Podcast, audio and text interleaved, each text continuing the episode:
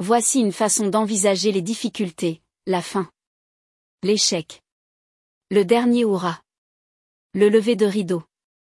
Voici une autre façon d'envisager les difficultés, comme du grain à moudre. Une chance d'apprendre l'endurance, la patience, la résilience, la lutte. Une occasion de faire ses preuves.